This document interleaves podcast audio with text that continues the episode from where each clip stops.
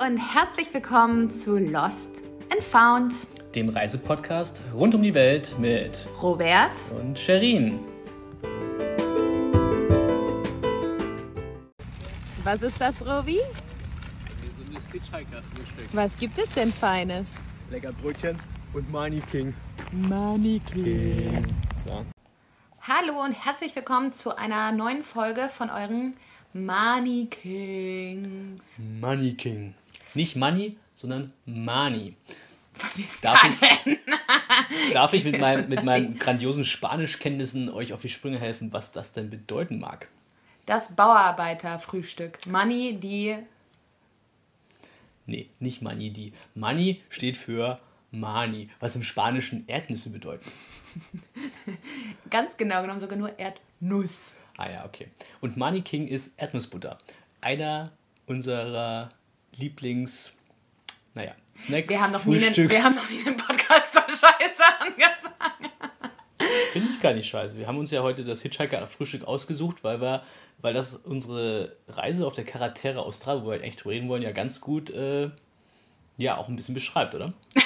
Naja, ich weiß jetzt nicht, ob es das beschreibt, ehrlich gesagt. Aber äh, trotzdem, glaube ich, ein gutes Stichwort, denn es geht heute um die Carretera Austral, also übersetzt die Sternenstraße. Das klingt ziemlich cyber und so, als wenn in dem Money King noch andere Pilzchen rumschwirren würden. Nein, es geht um Ich die glaube, das ist das zweite Mal, dass ich höre, dass es Sternstraße hört. Das ist, äh, Echt? Ja. Ja, Carretera ist so wie eine Autobahn, heißt auch Carretera. Und Austral ist eigentlich, ja, kann man ja, auch Borealis Niemand übersetzt so das. weiter. Wir haben auch gar nicht ja, so aber ist doch, nee, ist aber eigentlich spannend, weil wenn man nämlich zum Beispiel hier, jetzt müssen wir das mal zu eben zu Ende führen, das ist eine der längsten Straßen Chiles. Also wir sind in Chile unterwegs, ganz genau genommen im südlichen Part von Chile, nämlich in Patagonien. Und diese Straße umfasst sage und schreibe 1264 Kilometer und verbindet quasi ja verschiedene kleine, man muss wirklich sagen kleine Städtchen, die lange Zeit nicht passierbar waren, weil hier sind natürlich viele Fjorde etc. Und es ist einfach auch wenig, ist ein sehr dünn besiedeltes Gebiet. Genau. Da leben weniger als ein Mensch pro Quadratkilometer, wo in anderen Teilen von Chile schon wesentlich mehr los ist, sag ich mal so. Und ich glaube, man kann sehr viel und man muss sehr viel Kri- Kritik an der Regierung von Pinochet ähm, üben. Aber eine Sache, für die er durchaus hier, ich will nicht sagen gefeiert wird, aber naja, was er gut gemacht hat, ist eben diese Straße zu bauen. Denn dazu, das hat dazu geführt, dass hier einfach ein Stück weit Infrastruktur und eben auch Wohlstand in die Gegend kommt. Genau. Und vor allen Dingen, dass es auch irgendwie eine Verbindung für die Menschen gibt zum Rest des Landes. Also einige Voll. sind schon wirklich weit weg. Man darf sich beim Ist Wort ja Straße... heute auch noch so. Ja. Selbst wenn du heute auf der Carretera unterwegs bist, hier ist ja immer noch wenig los. Wir werden ja gleich mal im Detail darauf eingehen, aber man darf sich eine Straße auch nicht vorstellen, eine asphaltierte Autobahn, die quasi in den Schön Süden von. Chile geht. Nee, wir sprechen eigentlich viel über so, naja, Ruckelpisten. Huckelpisten oder Schotterpisten. Schotterpisten ist eigentlich auch ein schönes Wort. Ja. und wie kommen wir jetzt von einer Straße auf Erdnussbutter? Ja, wir haben uns auf dieser Straße hauptsächlich, ähm, im Deutschen will man sagen, glaube ich, Trempen, äh, mit dem Trempen fortbewegt. Das So ein heißt, richtiges 80er-Jahre-Wort, ne? So, Ja. So, so Manta Manta, ich war Trempen. Ist Ja. das aus den 80ern, Manta wir, Manta? wir sagen natürlich meistens, wir sind gehitchhiked. Klingt irgendwie cooler und äh, ist so richtig schön eingedeutscht. Gehitchhiked. Schreiben, das ist mit D oder mit T am Ende. tja. So, und Haben, das wir, auf, Wichtige der- haben wir auf aber, der Weltreise noch gar, also wir haben das schon ab und zu gemacht, aber so intensiv und so fest vorgenommen wie hier haben wir es also eigentlich noch nie. Und ich glaube aus zwei Gründen. Das eine Ding ist halt, naja, hier gibt es halt auch nur die Carretera Austral. Das heißt, wenn du hier an der Kreuzung stehst, ist auch nicht die Frage, möchtest du gerne nach Santiago fahren, Mendoza oder Bariloche, sondern es gibt halt nur die eine Richtung. Und ja, okay, es gibt hier und da mal eine, eine gibt- Abzweigung, Darf ich aber kurz korrigieren? Es gibt zwei Richtungen, nach Norden oder nach Süden. wow. Naja, aber also es ist halt super einfach. Die zweite Sache ist, es ist sehr sicher hier unten, kommen wir nachher nochmal drauf zu sprechen. Und es ist durchaus auch ein Fortbewegungsmittel, was die Leute hier vor Ort auch wirklich nutzen. Also das ist jetzt nichts, was untypisch ist. Wir haben zum Beispiel auch viele, das kann man glaube ich vorwegnehmen, Hitchhike-Hosts, so nennen wir es hier jetzt mal, also unsere Fahrer kennengelernt, die aus Chile sind und gesagt haben, ich habe das als junger Mensch auch gemacht und heute gebe ich das zurück. Also es ist wirklich ein Stück Kultur auch gewesen. Und wir hatten total Bock, weil wir gesagt haben, wir haben in Tadschikistan ja auch kennengelernt, wie es ist, Leute mitzunehmen und gleichzeitig auch näher an den Menschen zu sein, weil so ein, wenn man mit dem Bus und mit dem Auto selber unterwegs ist, hat man ja immer eine gewisse Distanz. Mit dem Fahrrad wollten wir immer noch nicht fahren. Laufen ist jetzt vielleicht auch ein bisschen weit und so haben wir gesagt, naja, dann schauen wir doch mal Land und Leute von innen aus den Das Autos ist aber an. übrigens fast ein bisschen die Gemeinsamkeit zwischen Tadschikistan und der Charaktere Austral. Die Fahrradfahrer, richtig ja, die. Straßen sind scheiße und Fahrradfahrer, die die Straße entlang fahren, gibt es auf jeden Fall auch eine ganze Menge. Aber gar nicht so viele. Ich würde fast sagen, in Tadschikistan gab es mehr Fahrradfahrer als hier. Und der Unterschied ist auch, in Tadschikistan gab es fast keine Leute, die sich ein Auto geleist, äh, ge, ge, geliehen haben, weil das gab es ja nicht. Ne? Wir, wir ähm, äh, linken hiermit mal auf die Folge, jetzt muss ich mal kurz überlegen, 17 glaube ich. 17? Ich glaube, ja, 16? 16. Äh, also wer sich das nochmal anhören möchte, ja, es gibt da keine Rentals und man, man, man leiht das so unter der Hand. Hat einen Grund. Hier auf der Carretera Austral super viele Leute, die in so Motorhomes und so weiter unterwegs sind. Ja. Was auch echt lässig ist, weil du überall stehen kannst. Also fast überall. Das stimmt. Es gibt viele Lebt ja so- keiner da, also stört es auch keinen. Ja. Und, und es funktioniert auch bisher, also es gibt kein jedermannsrecht, aber Funktioniert ganz es funktioniert wirklich ganz gut und es gibt gleichzeitig viele Campingplätze, die echt in Ordnung sind. Jetzt haben wir immer noch nicht das Erdnussgeheimnis gelöst. Warum Und? Erdnussbutter? Ja, und wir haben auch noch nicht gelöst, äh, von wo wir unseren Podcast eigentlich Das aufnehmen. kommt gleich. Jetzt als allererstes, warum Erdnussbutter? Also erstmal das Hitchhiker-Frühstück heißt für uns ein Brötchen mit Erdnussbutter. Wie ihr und gerade Erdnussbutter ist gar nicht so einfach zu bekommen hier in Chile, muss man mal dazu sagen. Man muss echt ein bisschen suchen. auf Aber, der Carretera. Ja, aber äh, irgendwie kann man es als Frühstück essen, man kann es als Dessert zum Mittagessen essen und man kann es auch zum Abendbrot essen. Es ist Und als Snack.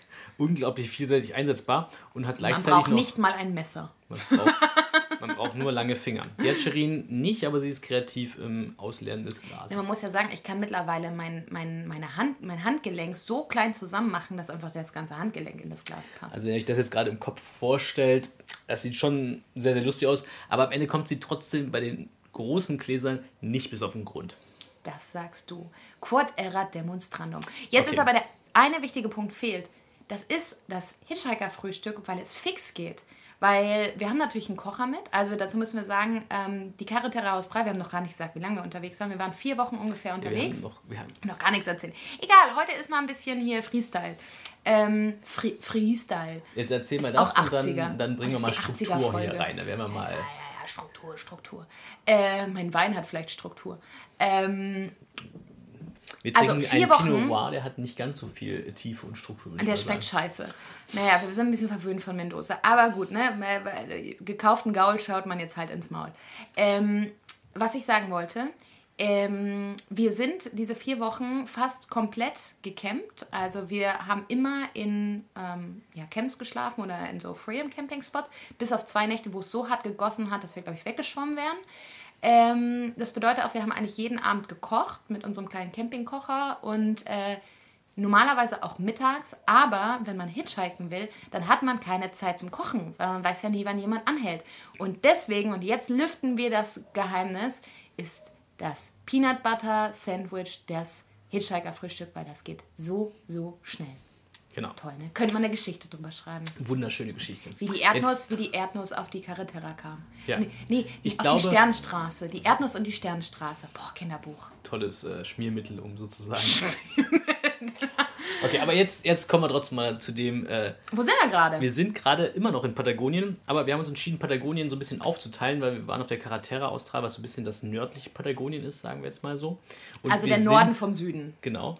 Aber wir sind jetzt gerade noch ein Stückchen weiter sü südlich. Wir sind in Puerto Natales, sitzen gerade in unserem. Naja, also ich habe jetzt gerade gesagt, wir haben eigentlich jetzt ein ganz morgen gecampt. Wir sitzen jetzt in unserem Hotel. Wir nennen es spaßeshalber das Hotel mit den goldenen Wasserhähnen. Wir hatten äh, lustigerweise noch eine gratis Übernachtung äh, für ein bisschen mehr Geld. Und äh, ja, dann haben wir uns jetzt dieses Luxus- Feudale. Feudale Nicht 1980er, sondern es ist alles auf 1920er gemacht. Das ist echt, man fühlt sich so ein bisschen wie im Great Gatsby. Wir haben noch nie in A, so einer teuren Unterkunft geschlafen. Es ist so geil, dieses Bett. Wir feiern den ganzen Tag schon. Wir haben uns gerade erstmal fett mit so einer Gesichtsmaske aufs Bett gelegt. Und also wir kommen in Teil 2 ja dazu. Wir, wir kommen gerade vom O-Track. Dazu erzählen wir in Teil dem 2 mehr. Torre- Torres del Paine, genau, muss man dazu sagen. Wieder acht Tage wandern gewesen mit all, allem Sack und Pack, nur Zelten. Und in unseren Knochen sind halt 30 Tage Zelten. Wir kamen hier an die Tür, das ist so ein bisschen wie Speak Easy, man muss da klingeln, dann kommt so einer, der hat so Bowlingschuhe aus den 20er Jahren an und der guckt uns erstmal an und sagt, ihr habt eine Reservierung. Und wir sagen, ja, wir haben eine Reservierung. Wir sehen nicht so aus, aber wir werden uns jetzt eure goldenen Wasserhähne angucken. Und dazu schlechten Pinot Noir trinken. Genau. Mit goldenen Rändern in den Gläsern übrigens. Richtig, also schon auf jeden Fall sehr gemütlich. Wir genießen äh, sozusagen den Luxus eines Bettes wieder in vollen Zügen. Ich glaube, ich habe das jetzt nämlich mal einen Gedanken der Woche so Mini vorweg. Ich glaube, ich habe das an einer anderen Stelle schon mal gesagt. The beauty lies in the differences. Ne? Ist ja, glaube ich, einer, Hast den wir noch schon nie oft. gesagt. Ja, habe ich noch nie gesagt? Natürlich. Ja, doch, habe ich schon oft gesagt. Und das feiern wir halt auch gerade. Ne? Wir haben jetzt wirklich sehr, sehr günstig für die Verhältnisse hier gewohnt. Das war immer noch teuer, kommen wir vielleicht nachher nochmal drauf zu sprechen, also für unsere Verhältnisse.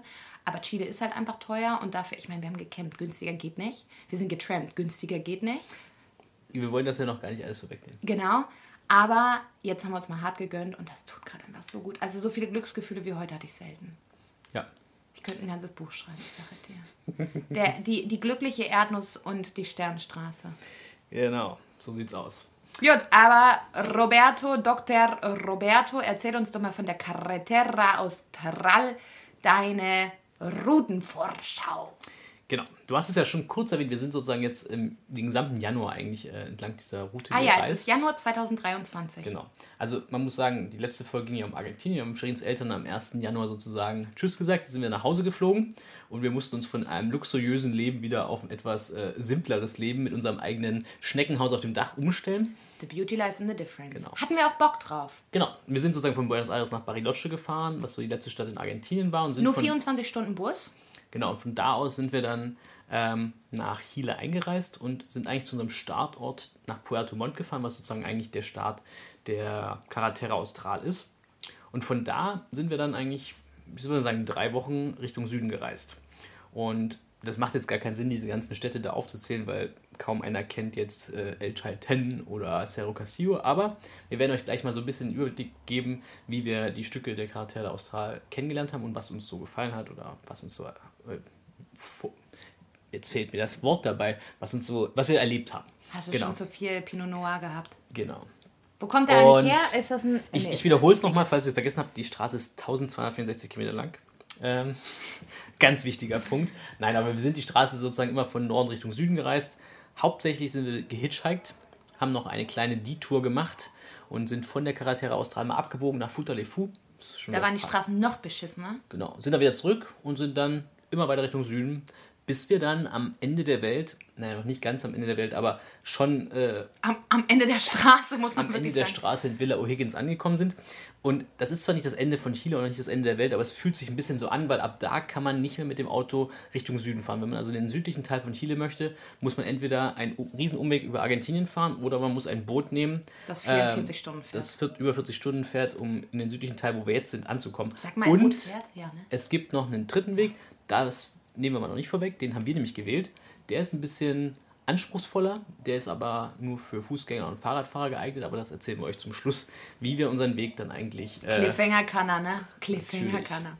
ja, das vielleicht mal so grob zu unserer Route. Also wer sich auf der Karte anschauen will, Puerto Montt, Startort und Villa O'Higgins ist eigentlich das Ende dieser sehr langen Straße.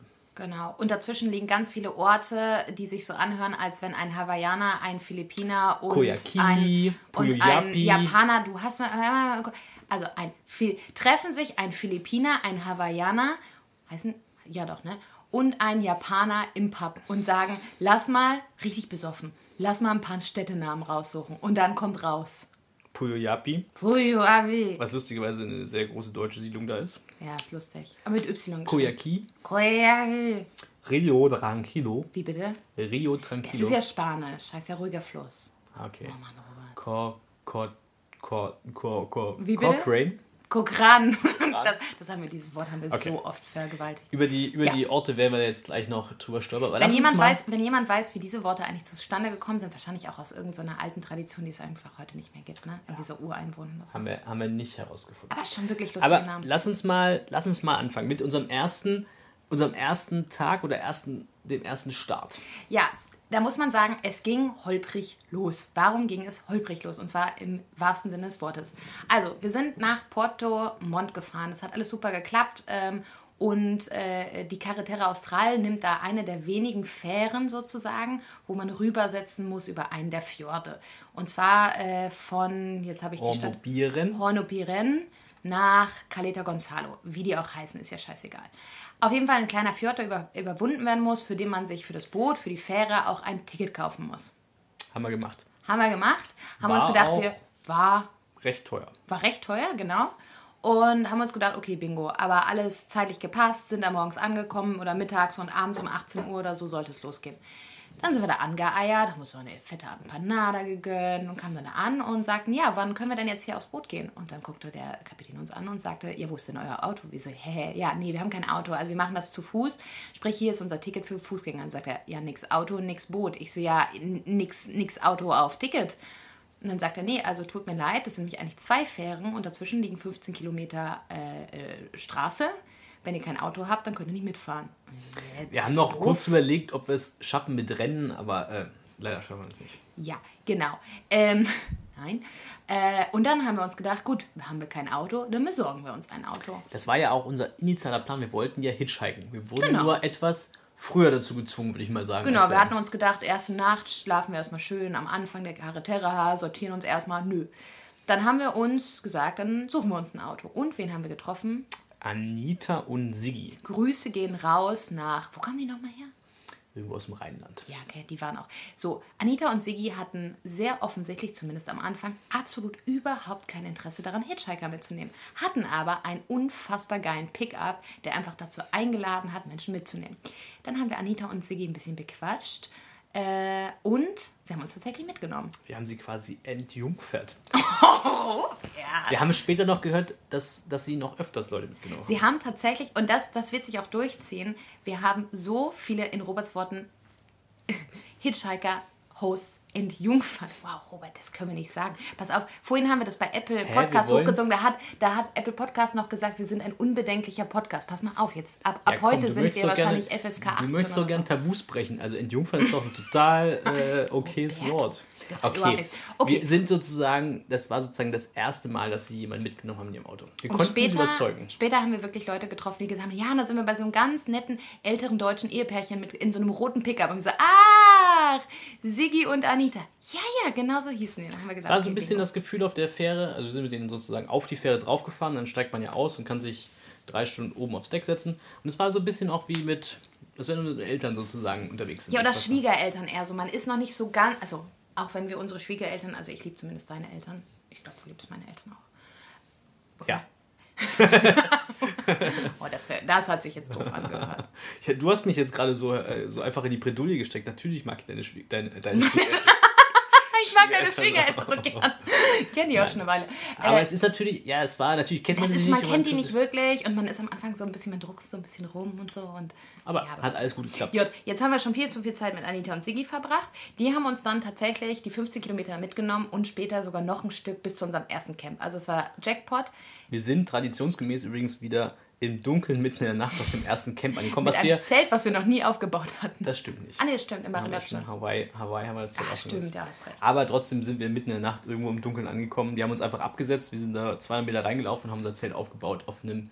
Wird, Ja. schon, wird schon schief gehen, haben wir uns gedacht. Hat auch alles super funktioniert. Genau, so. Ähm, und damit kamen wir quasi so richtig auf der Carretera Austral an. Und zwar in dem ersten Teil, den wir so mal den, den Norden der Carretera Austral Ja. oder auch den Pumalin Park genannt Genau. haben.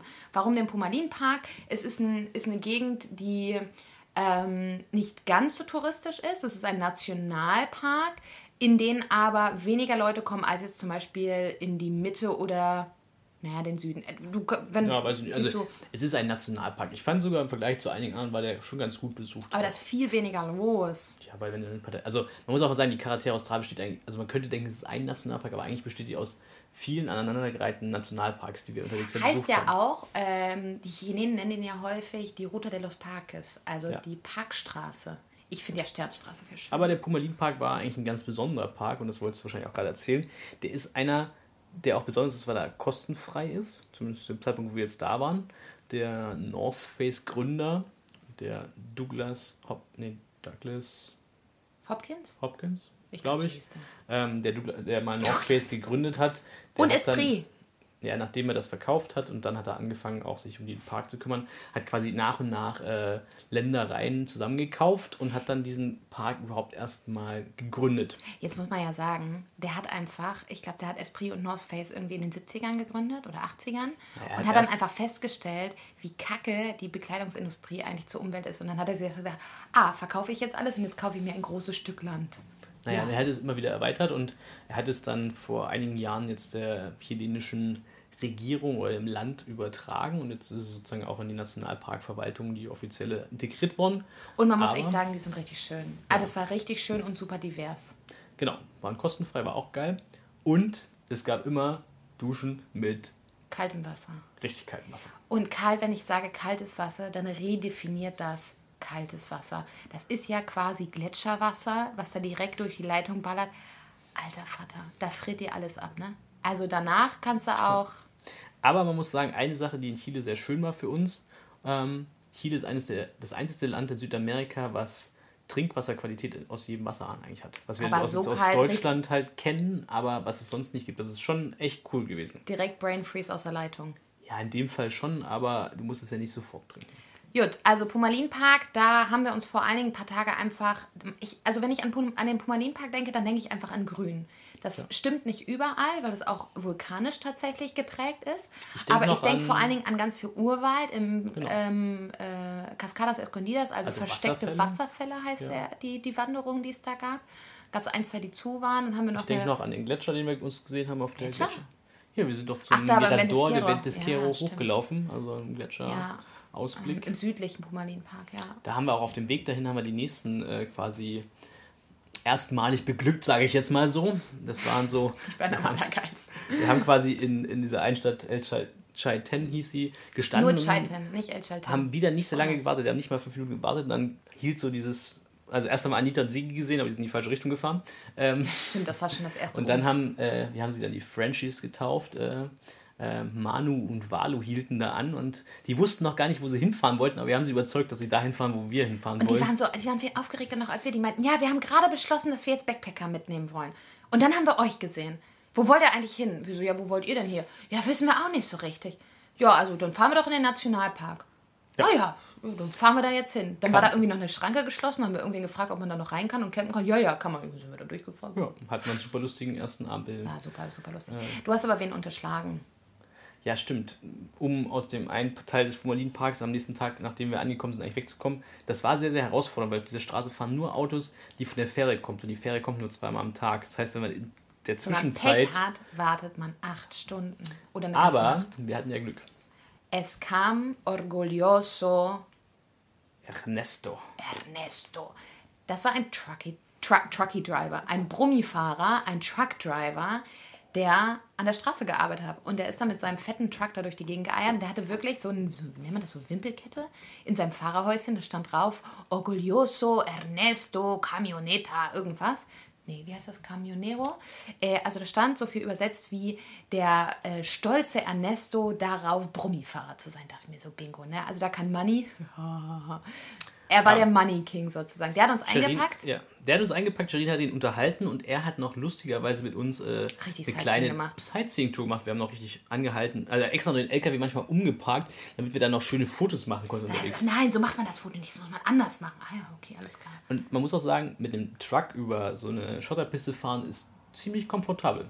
Ja, und vor allem geil, weil, also nicht nur wegen komfortabel, wegen der Federung, sondern du hast halt einfach so einen geilen Blick. Du hast ja richtig so 180 äh, Grad Weitwinkel. Also nice. Richtig, richtig geil. wir Bis dahin also schon Sigi und Anita, Frenchies und Nee, eigentlich der Truckerfahrer vor den Frenchies, aber spielt keine Rolle. Und das Schöne war irgendwie auch, da haben wir auch gleich mal gelernt am zweiten Tag, manchmal verschlägt einen das Schicksal auch an, an bestimmte Campingspots. Hm. Weil Ernesto wollte nämlich nicht bis dahin fahren, wo wir hinfahren, sondern er hatte vor Mittagspause gemacht und schmiss uns dann da raus, auf nette Weise natürlich. Und wir wollten eigentlich zu einem Strand und dann meinte er, ach ganz ehrlich, warum wollt ihr da hin? Geht doch lieber hier vorne direkt Santa um die Barbara. Ecke, Santa Barbara an den Strand. Wunderschön, geil zum Campen. Und das haben wir dann gemacht. Und ich glaube, bis heute war das einer der geilsten Campingplätze, wo wir waren. Das war ein Wildcampingplatz. Der hatte zwar kein fließendes Wasser, das haben wir aber in so einem Haus nebenan bekommen. Schwarzer Sandstrand, der dampfte, als die Sonne langsam unterging, weil das Wasser so kalt war und die Sonne eben diesen schwarzen Strand auf. So was habe ich noch nie gesehen, das sah so geil aus. Dann hatten wir abends Seelöwen, die da rumgesprungen sind im Meer. Also wir haben direkt, wir haben direkt aufs Meer geguckt und da unser Zeltchen aufgestellt. Es gab auch Toiletten, die hatten nur keine Spülung. Die hatten dann so Wasserkanister daneben stehen. Also das war durchaus bewusst, dass da Leute auch stehen dürfen. Und am nächsten Morgen hatten wir Delfine. Es war so unfassbar. Also das war der krasseste Spot. Ja. Mega. Einzigster, einzigster, einzigster Nachteil war da, es gab so eine Art von, weiß nicht, wie man diese Fliegen bezeichnen sollten. Ziemlich große Hummeln, die einen die ganze Zeit genervt haben, bis wir kapiert haben oder gelernt haben. Schwarze Klamotten und dunkelblaue Klamotten ziehen diese Viecher einfach an. Jetzt kann man sich vorstellen, was wir aber in unseren Rucksäcken haben, weil weiße T-Shirts, die, auf denen sieht man ja überhaupt keinen Dreck. Deswegen haben wir natürlich nur weiß, hellblau und gelbe T-Shirts mit. Nicht. Ja. Naja, Eine Episode haben wir noch aus dem Pumalin-Park, oder? der schwarze, der, der schwarze Koffergate. Nee, der schwarze Der schwarze Rucksackgate. Rucksack geht. Also vielleicht muss man zuerst erklären, wir haben unsere Backpacks mitgehabt und wir hatten immer einen kleinen schwarzen Rucksack. Ähm, und da war eigentlich das Wichtigste für uns drin. Unser Pass, unser Bargeld. Bargeld, und Kreditkarten, also alles, was wir so hatten. Impfpässe, alles. Und auf den haben wir mal aufgepasst, weil wir haben gesagt, hey, wenn wir mal schnell was hinten reinwerfen müssen, zumindest haben wir das dann immer Handy. Wir sind zum Vulkan gelaufen, so eine Tageswanderung, 800 Höhenmeter oder so, keine Ahnung. Es war auch alles super ähm, und da kommt man relativ schlecht weg. Uns hat dann aber relativ schnell Guido mitgenommen. Wieder ein Truck-Driver, weil ist ja Roadwork und so weiter. Also geil. Wir waren mega, mega glücklich, dass der angehalten hat, sind da reingerannt. Der hat uns dann mitgenommen nach Chaiten jetzt. Also wir springen ja ein bisschen in der Geschichte, aber ich hoffe, ihr Die verzeiht. Orte machen ja eh nicht Die so machen viel. eh nicht so viel aus. Es geht wirklich um, um die Geschichten. Ähm, wir kamen in Chaiten an und ich sage, Mensch, Robert, kannst du mir mal kurz den schwarzen Rucksack geben? Ich wollte mal, keine Ahnung, was ich rausholen will, eine Sonnenbrille oder so. Und dann sagt er, Ja, wo ist der schwarze Rucksack? Hast du nee, du hast gesagt, wieso, den hast du doch. Ja. Und ich so, ha, ha, ha, verarsch mich. Das macht der Robert manchmal, ne? Der kleine Frechdachs, der kleine Money King. Und ich so, ja, lustig, jetzt gib mir den scheiß Rucksack. Und dann sagt er, Nee, den haben wir nicht. ich habe ihn wirklich nicht. Und Und dann so, ist uns in dem Moment eingefallen, dass wir diesen Rucksack wohl Eine oder knappe übel Dreiviertelstunde früher. auf dem Parkplatz liegen lassen haben. Wir waren einfach wahrscheinlich wieder so in Freude, dass uns wieder jemand mitnimmt und haben einfach mal den Rucksack Das vergessen. ist am Anfang leider oft passiert, ja. Also, ja. Naja, jedenfalls, dann waren wir in Chaiten, schon eine der größeren Städte im, im nördlichen Teil Aber- sozusagen, aber, immer noch klitzeklein. Und dann bin ich da rumgerannt und habe alle Leute, die irgendwie aussahen, als ob sie von da kämen, auf Spanisch gefragt, ob es hier irgendwo ein Taxi gäbe. Und die haben nur gelacht und gesagt, hey, bist du doof, hier gibt es doch kein Taxi.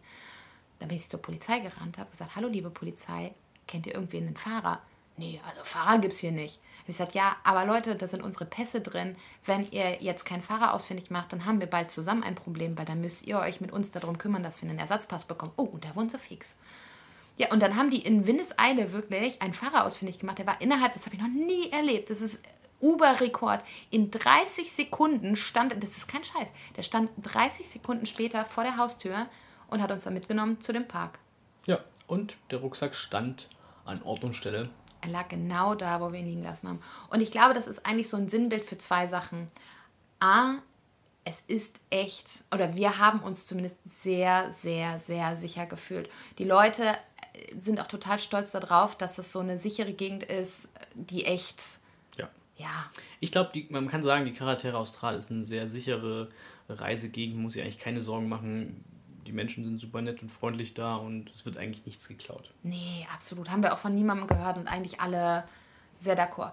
Ja, und dann sind wir zurückgehitchhiked. Und Und, da haben wir die Frenchies kennengelernt.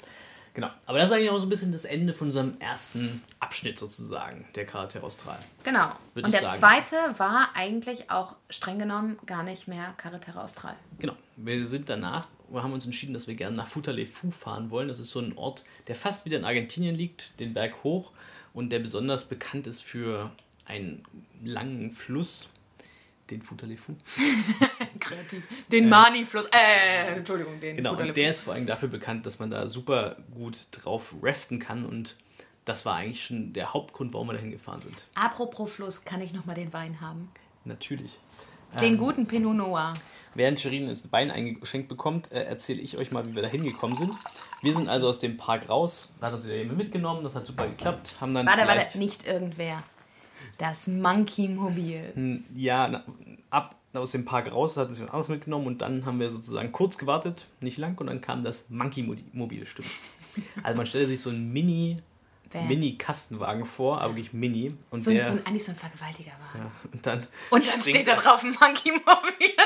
Nein, eigentlich Monkey Adventures. Und dann springt ein so ein Affe an, aber es waren keine Affen, sondern es waren Terry und Bob, ein amerikanisches, ja, älteres Ehepaar, Ja. die gerade im- Älter als und Anita. ja, die gerade äh, ja auch die Charaktere Austral bereist haben mit der Tochter inklusive Campervan hinten dran Also noch. richtiges Familienfest. Und die haben uns direkt eingepackt. Terry und Bob, das klingt auch wie aus so einer, so einer Sitcom, ne? Die Ja. könnten bestimmt auch ein, ein Kinderbuch Und schreiben. dann ging's- Terry und Bobs Peanut Adventures. Ja, wir haben Terry und Bob auch noch sehr oft wieder gesehen. Die haben uns auf jeden Fall fünf Stunden mitgenommen nach Fou. Es war jetzt nicht der komfortabelste, die komfortabelste Fahrt, muss man mal sagen, weil es gab keine Rücksitzbank. Wir haben quasi gefühlt in ihrem Bett gesessen. Ähm, aber wir haben sehr viele schöne Fotostops gemacht. Äh, man wurde extra auf der Brücke angehalten für uns. Wir haben die Seitentüren aufgemacht, weil es gab ja keine Fenster für uns, sodass wir auch mal rausgucken konnten, was da Wirklich eigentlich... wie, wie so Affen im Käfig, ne? Ja. Die kriegen jetzt noch ein Banönchen. Genau, so eine Art. Ah, Aber, weißt du was? Ah, nee, nee. Essen nicht Affen auch Peanuts? Nee, Nee, äh, weiß nicht. Elefanten, gell? Ja, weiß ich nicht. Na gut. Auf jeden Fall sind wir mit denen bis nach Futter Fou gefahren. Das hat super geklappt und das ist eigentlich so eine kleine Stadt, die uns ein bisschen überrascht hat. Wir hatten eigentlich, glaube ich, an den Ort wenig Erwartungen. Das ist spannend. Alle Leute haben gesagt, Futter muss man unbedingt machen. Und ich habe immer gedacht, so, oh, Raften, ganz im Ernst. Es gibt Dinge, die mich echt begeistern. Ich wusste, dass du das geil findest. Aber ich muss sagen, es gibt Dinge, die mache ich total gerne. Und es gibt Dinge, die bocken mich einfach nicht. Und Raften gehört irgendwie so ein bisschen dazu. Ich habe halt schon irgendwie echt Respekt vor Wasser. Ich habe richtig Angst vor Ertrinken. Ähm, Es geht jetzt weit in meine Kindheit zurück, aber ich habe ja mal ein Kind erlebt, das ertrunken ist als, als junger Mensch und irgendwie habe ich davor bis heute echt Schiss. Und ich dachte mir so, boah, gehst du da zum Raften? Na ja, gut, machst du für Robert. Aber es war echt eine schöne, schöne Ort. Schöne, schöne Eine Ort. schöne Ort. Eine schöne Ort. Ja, und äh, ich habe mich natürlich direkt abends, als wir angekommen sind, dann auch angemeldet zum Rafting am nächsten Ja, aber Tag. warte mal, was hat diesen Ort so schön gemacht? Der war klein, es war ein touristischer Ort, aber der hat nicht so touristisch gewirkt. Wir hatten eine schöne Campsite gehabt in der Stadt Ja, mit warmem Wasser. ne? Das war jetzt auch Oh, endlich mal warmes Wasser. Das war sozusagen mit Holz gefeuert, war der, war, wurde das Wasser heiß gemacht jeden Abend und dann gab es äh, eine warme Dusche. Es war sehr gut. Ja, mit so einem Ofen, immer von 17 bis 21 Uhr wurde dann Es war angefeuert. einfach nett und die Menschen waren nett da. Und, Ja, das war irgendwie cozy. und dann habe ich mich zum Raften direkt angemeldet. Und das Lustige war ja, dass Terry und Bob, also vor allen Dingen Bob, war, ist schon in seinem Leben schon 26 Mal den Colorado River durch den Grand Canyon runtergefahren auf dem Raft. Der war also wirklich mal Rafting-Guide auch mal zwischendurch. Und dem sein Traum war es schon seit fast 30 Jahren, dass er mal auf diesem Fuderle-Fu-Fluss raften geht.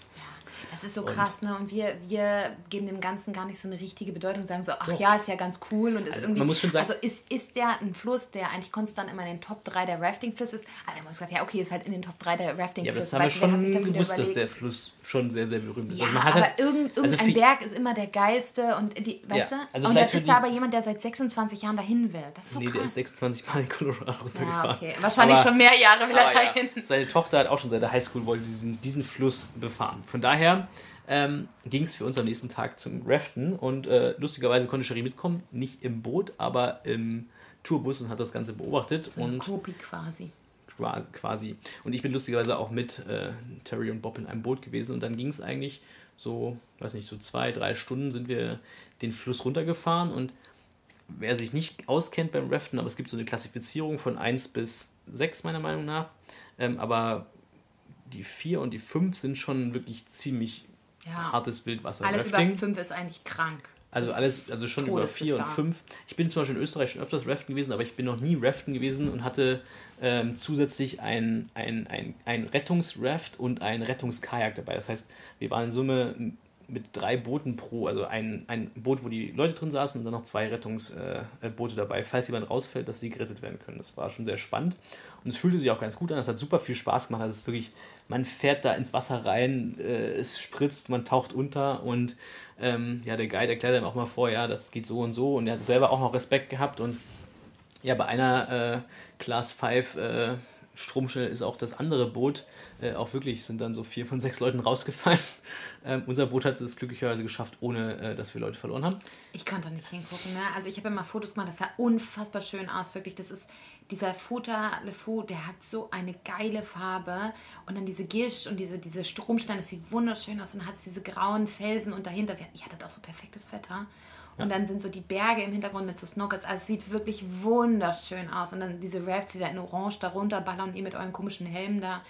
Das sah toll aus. Das sah wirklich toll aus. Aber teilweise, ich konnte da nicht hingucken, weil, ey, mich packt da wirklich, mich packt da irgendeine ganz absurde Angst. Ich wusste, dass ihr eigentlich total safe seid, aber also, boah, für mich war das nichts.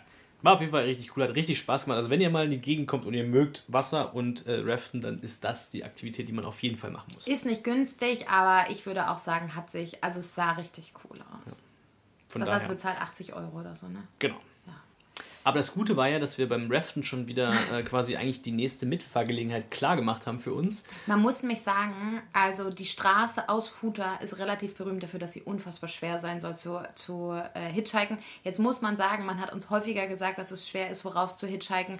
Ich will jetzt noch nicht zu viel wegnehmen, vorwegnehmen, aber meistens fanden wir es einfacher, als es beschrieben wurde. Man hat uns aber auch gesagt, dass dieses Jahr weniger los war als sonst. Trotzdem, Futa soll scheiße sein, rauszukommen, weil eben nicht so viele Leute Spielt hinkommen. auch alles keine Rolle. Robert Beim hat uns da was Raften habe ich quasi meine zwei anderen Mitfahrer im Boot, zwei Franzosen lustigerweise wieder, die auch noch nie jemand mitgenommen haben in ihrem Auto. Ähm, ja, die haben uns direkt dann eingeladen, dass wir uns am nächsten Morgen einsammeln. Und Sage und schreibe die dritte Entjungferung. quasi. Und die haben uns dann auch ein ganzes Stückchen, das war auch ein Regentag, äh, ein ganzes Stückchen mitgenommen. Mit denen sind wir zusammen bis nach Bujapi gefahren. Das sind, glaube ich, so fünf, sechs Stunden. Ja. Ähm, Und war aber sehr unterhaltsam. Pours, ne? Also das war echt scheiß Wetter. Man muss auch sagen, die Franzosen, die wir kennengelernt haben, die sind ganz spannend. Die haben sich nicht ein Auto gemietet, sondern die zwei, die wir kennengelernt haben, haben sich jeweils ein Auto gekauft, gleich, weil sie so für vier, fünf Monate unterwegs sind. Und ja, Mega sind mit dem Ding da durch die Gegend Geheizt. geheizt. Ja. Naja, Hat super aber viel Malo Spaß und. Valo mehr geheizt als ähm, Als äh, Thomas und Anais. Anais. So, jetzt haben wir es. Genau, weil nämlich wichtig die Namen, weil die haben uns dann abgesetzt in Pujapi, es hat wirklich geregnet. So scheiße. Das war das Äh. erste Mal, dass wir uns eine Bude genommen haben, die auch sehr, sehr schön war. Ja. Sehr schön warm. Wir haben dann noch die beiden Einfach. Franzosen connected, die Pärchen am Abend, weil die nämlich lustigerweise am gleichen Standplatz standen. Und am nächsten Morgen haben uns die beiden dann äh, ein bisschen aus Mitleid vielleicht schon fast wieder mit eingepackt wieder. Es hat nur geregnet. Und dann sind wir mit denen äh, weiter sind wir zu, Süden. dann sind wir zu sechs quasi mit zwei Autos in den nächsten Park gefahren. Da gibt es nämlich eigentlich so einen Hanging Glacier.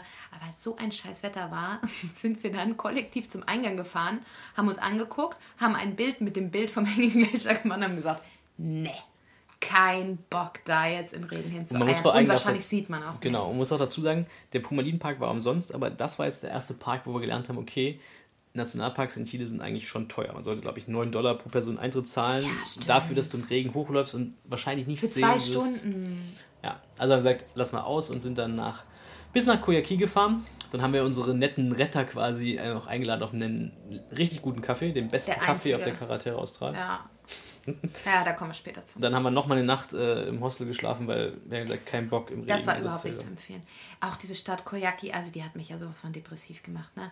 Es hat geregnet, das ist eh eine graue Stadt, die, die toppt immer die äh, mitunter die Liste der Städte, die den schlechtesten ähm, Air Quality äh, Score haben. Also wirklich ein auf mit Shanghai und Co. Weil das so, ich fand es einfach Aber so schlimm war es jetzt nicht. Also es, war, es hat ja geregnet, das heißt, das war irgendwie Wir hatten so keine Erdnussbutter mehr. Ja.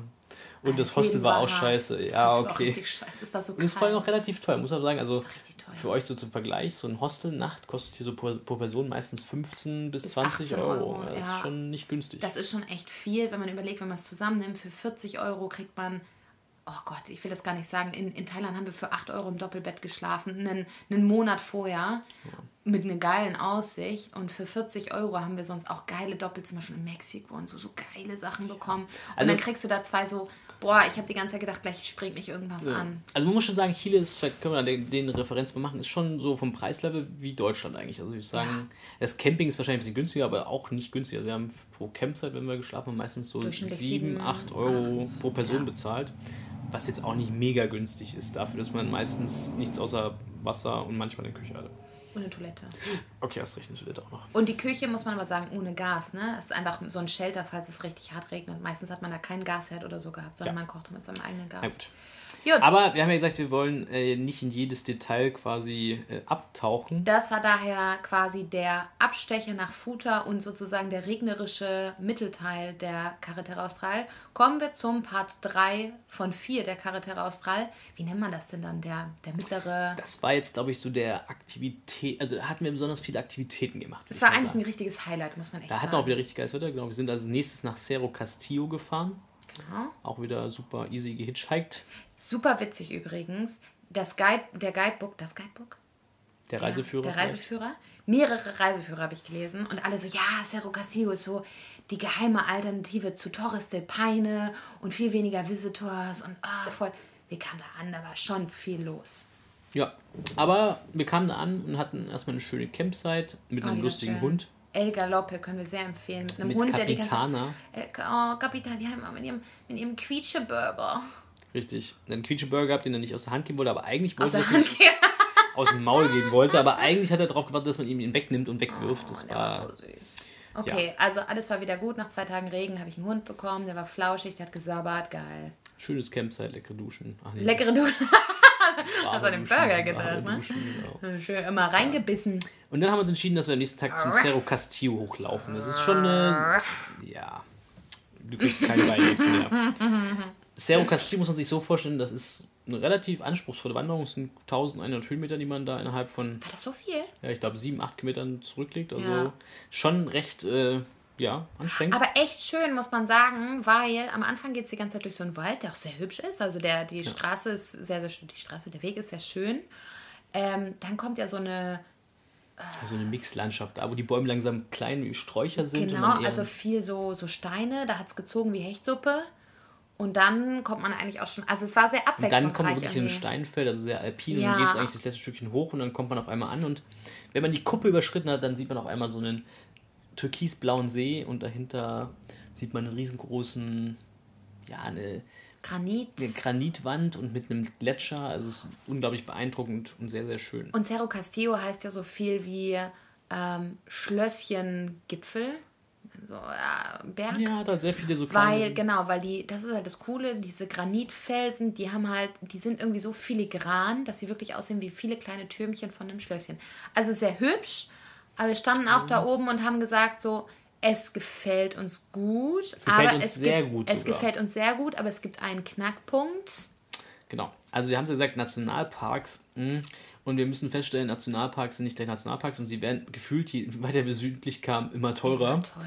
Also wir haben wirklich das erste Mal in unserem Leben, glaube ich, fast 40 Euro bezahlt, äh, um Ja, Wanderung mehr. zu machen. Wir haben 19.000 bezahlt, das sind 22 Euro pro Person. ja, also Für eine Wanderung von fünf Stunden?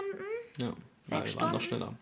Noch schneller? Naja, das spielt auch keine Rolle. Ist ja egal. Aber also da, wir, wir saßen auch am Tag vorher auf diesem wirklich schönen Campingplatz und haben gesagt, ey, wollen wir das wirklich machen? Und auch die Frenchies hatten auch die ganze Zeit überlegt. Wir hatten auch mit denen so überlegt, ha, wollt ihr dahin? Die haben sich dagegen entschieden. Aber wir haben dann gesagt, okay, komm, wir gehen da jetzt hoch, weil ganz im Ernst, wenn wir jetzt nur noch hitchhiken, dann sehen wir nur noch äh, Autowände von innen und wir bekommen ja hier von der Natur nichts mehr mit. Und wir wollten eigentlich unbedingt diese Wanderung machen. Jetzt haben wir schon den scheiß Gletscher ausgelassen, weil es geregnet hat. Jetzt lassen wir noch was wegen dem Geld aus. Nee, komm, wir machen das jetzt. Und Und, im Nachhinein, es, hat, es war ja auch schön. Ja. Es ist, hat nur einfach einen bitteren Beigeschmack. Ja.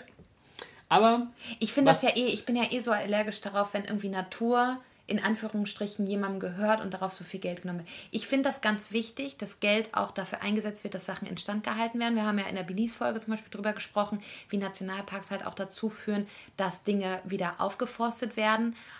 Aber ich glaube, ohne jetzt zu viel auf Part 2 von Patagonien vorwegzunehmen, manchmal hat man das Gefühl, dass es auch nicht alles ganz unkorrupt ist und man weiß nicht so richtig, ob diese Sachen wirklich da landen, wo es soll.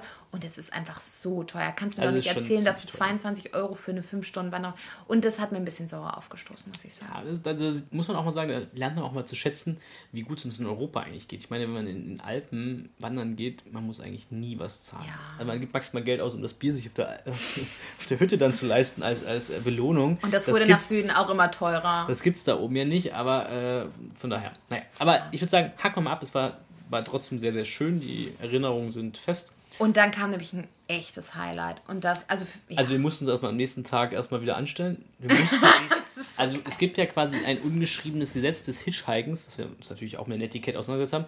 Wer zuerst kommt, der darf zuerst quasi mitfahren. Und an dem Tag kamen wir dann früh an, da standen schon zwei jüngere Mädels vor uns. Das heißt, wir haben uns erstmal hingesetzt, haben gewartet, bis die dann. Äh, Hat auch nicht so lange gedauert, das ging relativ fix Genau. bei denen. Dann auch dann da, danach auch, da hieß haben es- wieder, auch da haben auch wieder alle gesagt, oh, Rio Cas äh, Quatsch, äh, Cerro Castillo mega schwer, weil da kommen die ganzen Touris hin, da will jeder hitchhiken. Ey, da waren zwei Mädels vor uns. Ja, gut. und die Mädels waren dann innerhalb von 15 Minuten, glaube ich, auch weg. Und dann hieß es, Showtime! das war mal unser lustiger Gag, äh, wenn wir uns an die Straße stellen mussten, mit unserem Daumen und manchmal unserem Schildchen gewinkt, gewunken haben. Ja, man hat ja wirklich so eine kleine Art, wie sagt man das? Ähm, Choreografie, nicht Choreografie, äh, Choreografie, sondern aber man hat ja schon so eine kleine, also man steht da, man lächelt immer total nett, man winkt ein bisschen und so, weil man möchte ja die Person sein, die jemand mitnehmen möchte, weil er glaubt, da gibt es vielleicht noch die ein oder andere witzige Geschichte abzugrasen oder zumindest sind das nicht komische Menschen. Und ähm, äh, vielleicht so viel noch zum, ja, jetzt gibt es noch ein Schlückchen, ne? Erstmal auf die Choreo. Ähm, ah, der fällt, der fällt, der fällt. Ah, Schütte. Jetzt ist der Wein im Bett. oh nein. Und auf der Hose. Und auf der Das ist, glaube ich, die Premiere. keinen Wein. Zehn. Oh, ja, ey. Na, Und das, sind bei den goldenen Wasserhähnen. Ach du Na gut. Scheiße. Ähm, Ja gut, dass wir nicht bezahlt haben und die unsere Kreditkartendaten nicht haben, sondern wir haben das haben ja mit der... Nö, wir haben das mit Bonusnächten bezahlt. ja, deswegen gibt es trotzdem eine Kreditkarte. Haben wir Salz? Wir haben Zucker. Oh, wir haben Salz, Robert. Musst du Salz drauf machen. Wir haben doch so einen Salzstreuer. Ja gut, während du dann hier ähm, die ganze Misere ähm, äh, äh, wegmachst, erzähle ich noch ein bisschen was zu. Oh Mann, ey. Ähm, und zwar, jetzt hör mal auf, so hart zu ruppeln. Ähm, also, was wir viel auch gehört haben, ist, dass man es als Pärchen doch wesentlich einfacher hat. Ähm, oder auch als zwei Frauen. Wir haben durchaus schon gehört, dass Männer, die alleine gereist sind oder auch zu zweit, es wesentlich schwieriger hatten. Nichtsdestotrotz geht es ja wirklich darum, was machst du, machst du für den ersten Eindruck? Bist du fertig? Ich muss hier die Werbepause überbrücken. Ja. Äh, die Putzpause. Vielleicht ist das ein bisschen feucht hier. Wie viel ist denn das? Ach, das ist, also, viel war das nicht ganz so viel. Oh Mann, ey. Naja, Naja, okay. auf jeden äh, Fall- Vorbei, Werbepause, ich mach weiter, ja. Also, it's Showtime. Genau. Und äh, es hat nicht mal fünf Minuten gedauert, dann tauchte auf der gegenüberliegenden Straßenseite ein Auto auf, was wir schon kannten. So ein Toyota mit einem Irgendwie- Dachzelt und dann grinste uns schon jemand an. Und lustigerweise kamen Balu und Manu wieder vorbei. Die, die wir entjungfert haben. Ja, die hatten eigentlich. Aber wir haben ja beide entjungfert. ich glaube, die hatten eigentlich fast keine Chance, äh, ja, Nein die zu sagen. Nein zu sagen. Die mussten uns quasi fast mitnehmen. Aber, die Aber, haben wir auch echt lieb gewonnen. ist, die haben auch lieb gewonnen. Und, es war, Und wir haben immer so gescherzt, ja, jetzt dürft ihr mal ohne uns fahren, jetzt habt ihr mal die Freiheit und so weiter. Nein, und da waren wir wieder. Ja, und die haben uns mitgenommen nach Rio Tranquilo und das war ein echtes Highlight. ja, super schönes kleines Städtchen. Ja. Keine Ahnung, was es wieder ausmacht. Es ist eigentlich ein absoluter Touri-Spot, muss Ja. man sagen. Die kommen da alle hin, um einerseits den Gletscher zu besichtigen Genau. oder die sehr berühmten Marble Caves. Also Marmorhöhlen sozusagen. Marmorhöhlen und Marmorkapellen. Ich glaube, es hat wieder dabei getragen, wir hatten wieder unfassbar geiles Wetter, aber ich glaube, was der eigentliche Punkt war, und ich glaube, dass es das auch ist bei Futa, die Natur ist einfach wirklich wunderschön. Rio Tranquilo liegt am Lago, äh, wie hieß der? Lago Generale. Nee, der hieß noch irgendwie anders. Doch, der Carrera. Carrera General.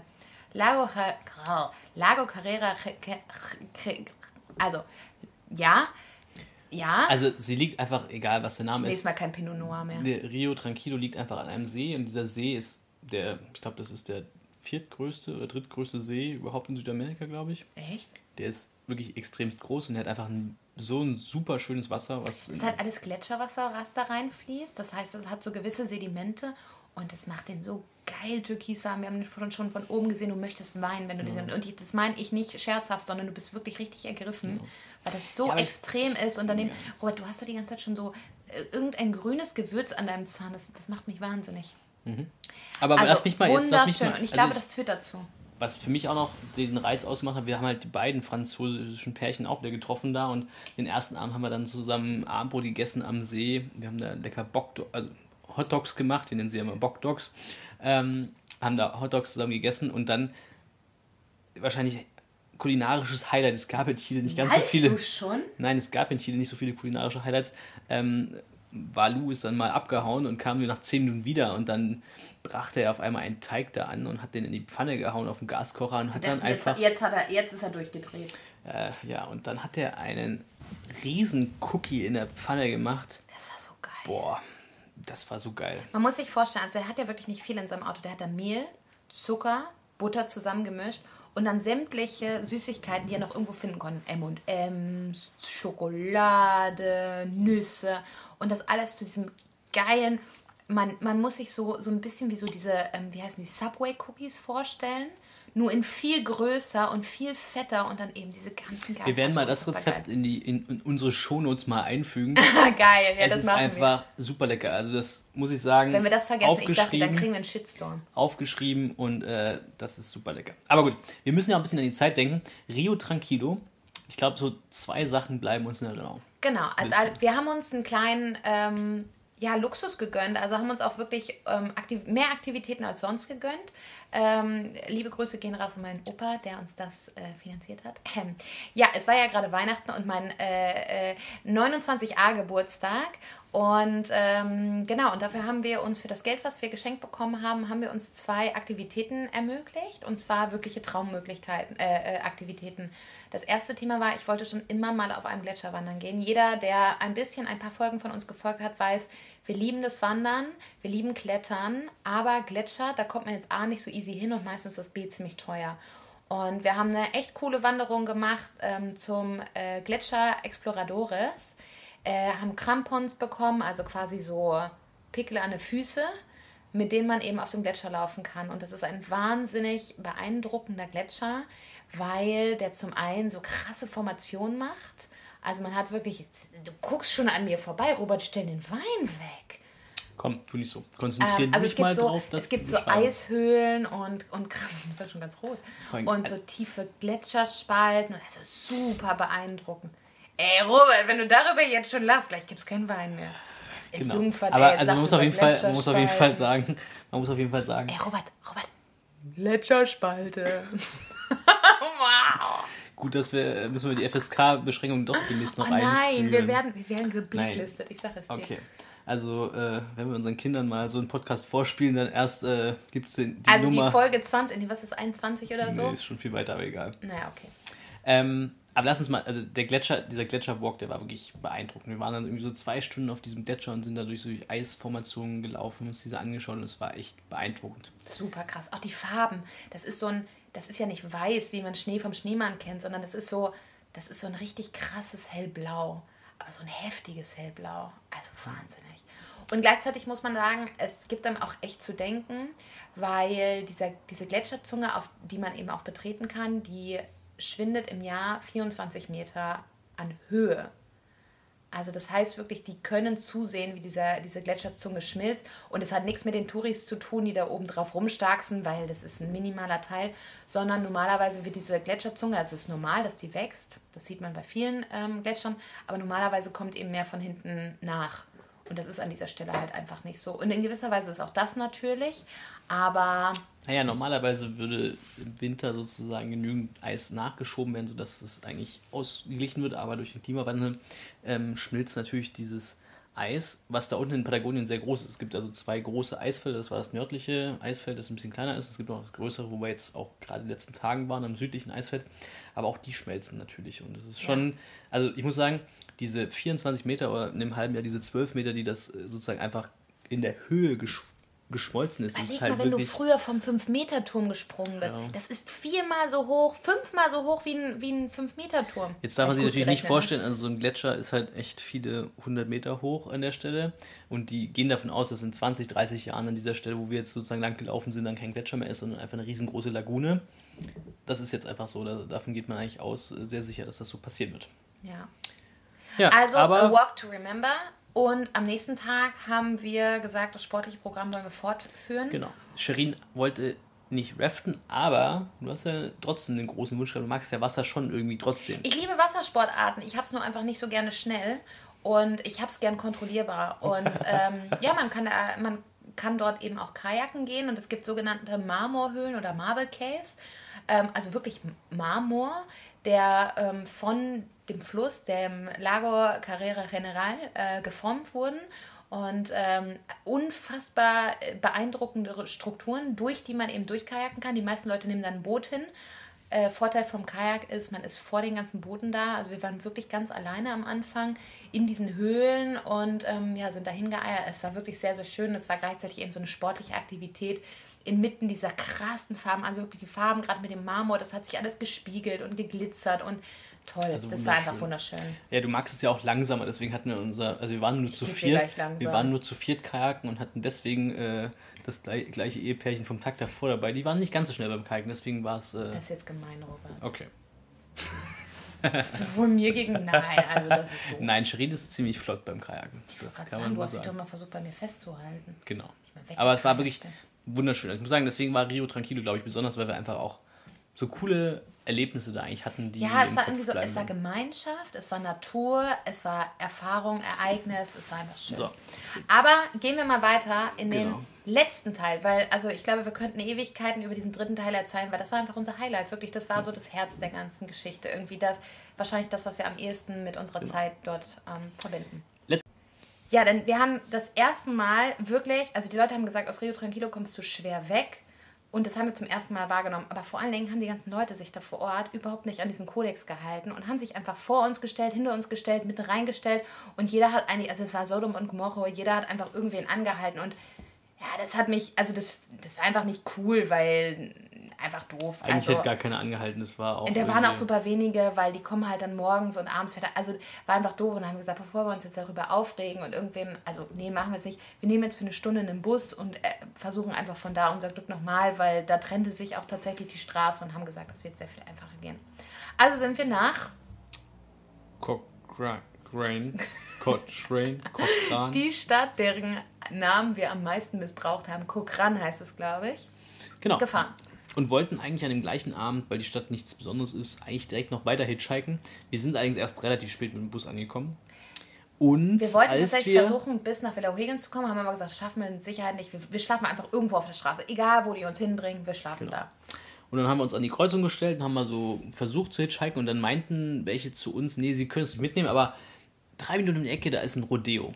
Das Da ist ja so ein bisschen, ey, ganz im Ernst, so ein bisschen. Nationalsport in Chile, also im Süden von Chile, sag ich mal. Und so. jetzt darf man sich Rodeo nicht so vorstellen wie so Tex-Mex-Rodeo. Irgendwer sitzt auf einer Plastikkuh und die schleudert ein bisschen die Leute durch die Gegend. Nee, nee, nee, nee, nee. So funktioniert Rodeo nicht.